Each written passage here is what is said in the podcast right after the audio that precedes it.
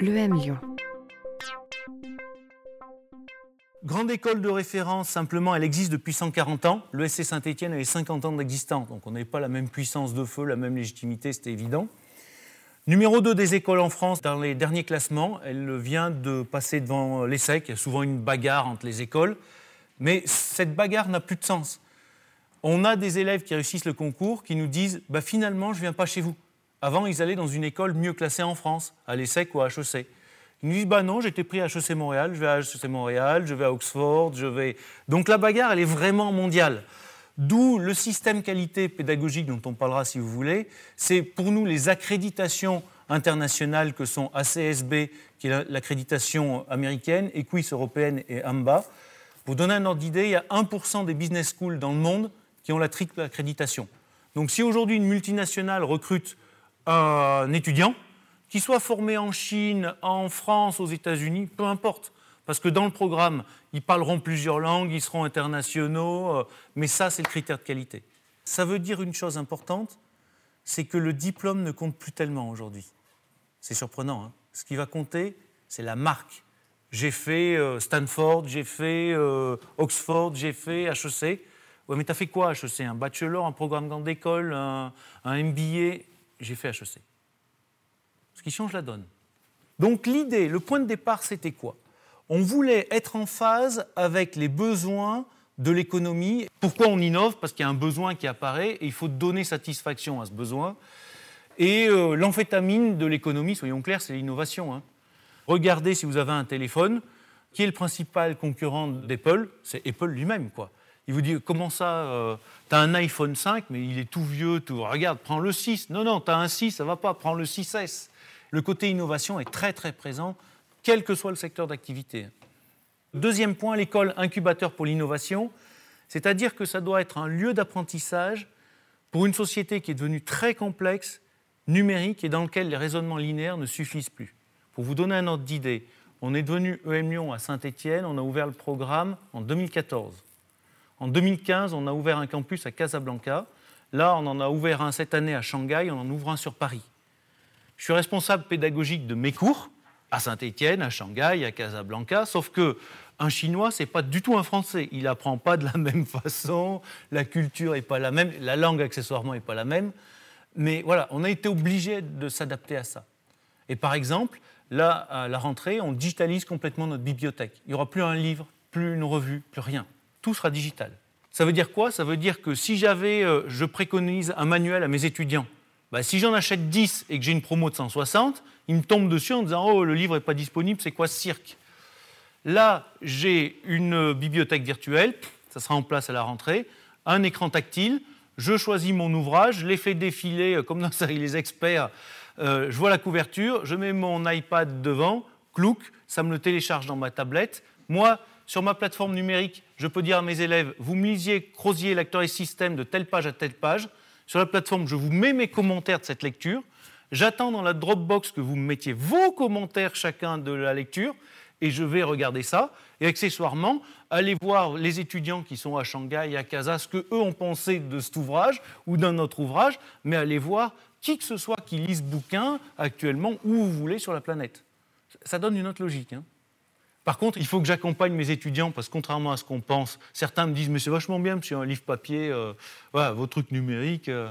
Donc voilà, il faut accompagner ça. Et puis vous sentez bien que mes deux documentalistes, c'est plus le même métier. Hein. Voilà. Et puis euh, j'ai repris Xavier Cornu hein, dans son colloque. Il nous dit quoi là en 2015 Repenser l'équation formation, compétence, compétitivité. Le diplôme, c'est le symbole de la connaissance et non de la compétence. Donc au printemps de l'innovation l'année passée, j'avais dit notre chaîne de valeur a complètement changé. Avant, on était sur connaissance. Les profs, c'était des transmetteurs de connaissances. Et ce qui leur valait leur poste et, et leur lettre de noblesse, c'était leur capacité à transmettre ces connaissances. Un diplôme avec des notes. On est en train de se poser la question d'abandonner la notion de diplôme et de notes.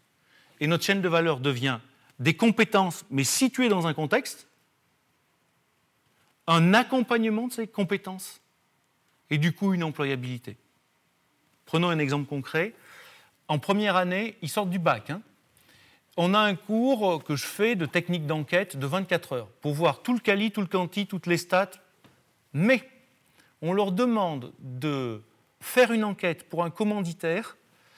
Ils ont deux demi-journées par semaine pendant le premier semestre jusqu'à janvier et ils terminent. Je vous prends un exemple d'une enquête que j'encadrais cette année.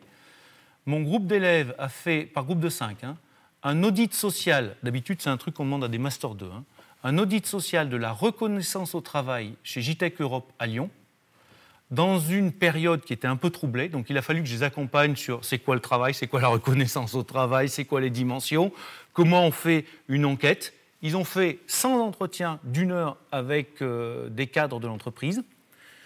À la fin, la direction générale leur a demandé de faire une présentation de leurs résultats au comité de direction Europe, en anglais, et au syndicat européen de leur retour d'enquête.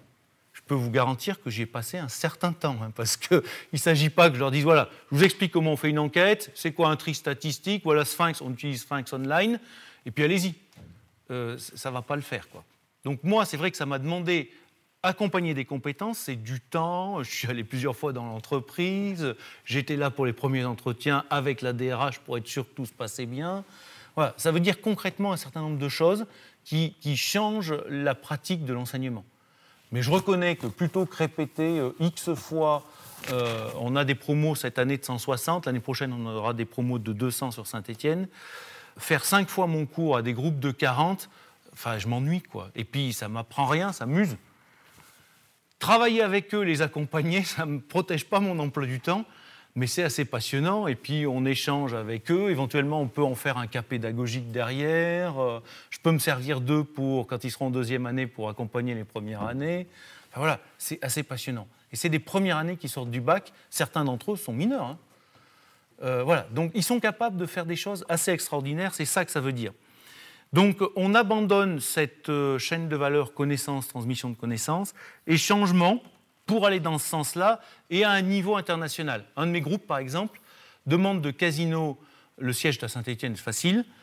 Comment je développe le e-learning dans ma filière brésilienne? 110 000 salariés au Brésil, 70 000 en France. Hein. Euh, aidez-moi parce que c'est quoi les freins culturels, euh, sur quoi faut que je m'appuie, je ne sais pas. Donc là aussi, ils ont fait 200 entretiens par Skype, en visuel, évidemment en portugais et en anglais. Donc il faut qu'ils aient une maîtrise linguistique, euh, restitution, et puis si Casino passe un peu de temps, il vaut mieux qu'un résultat au bout.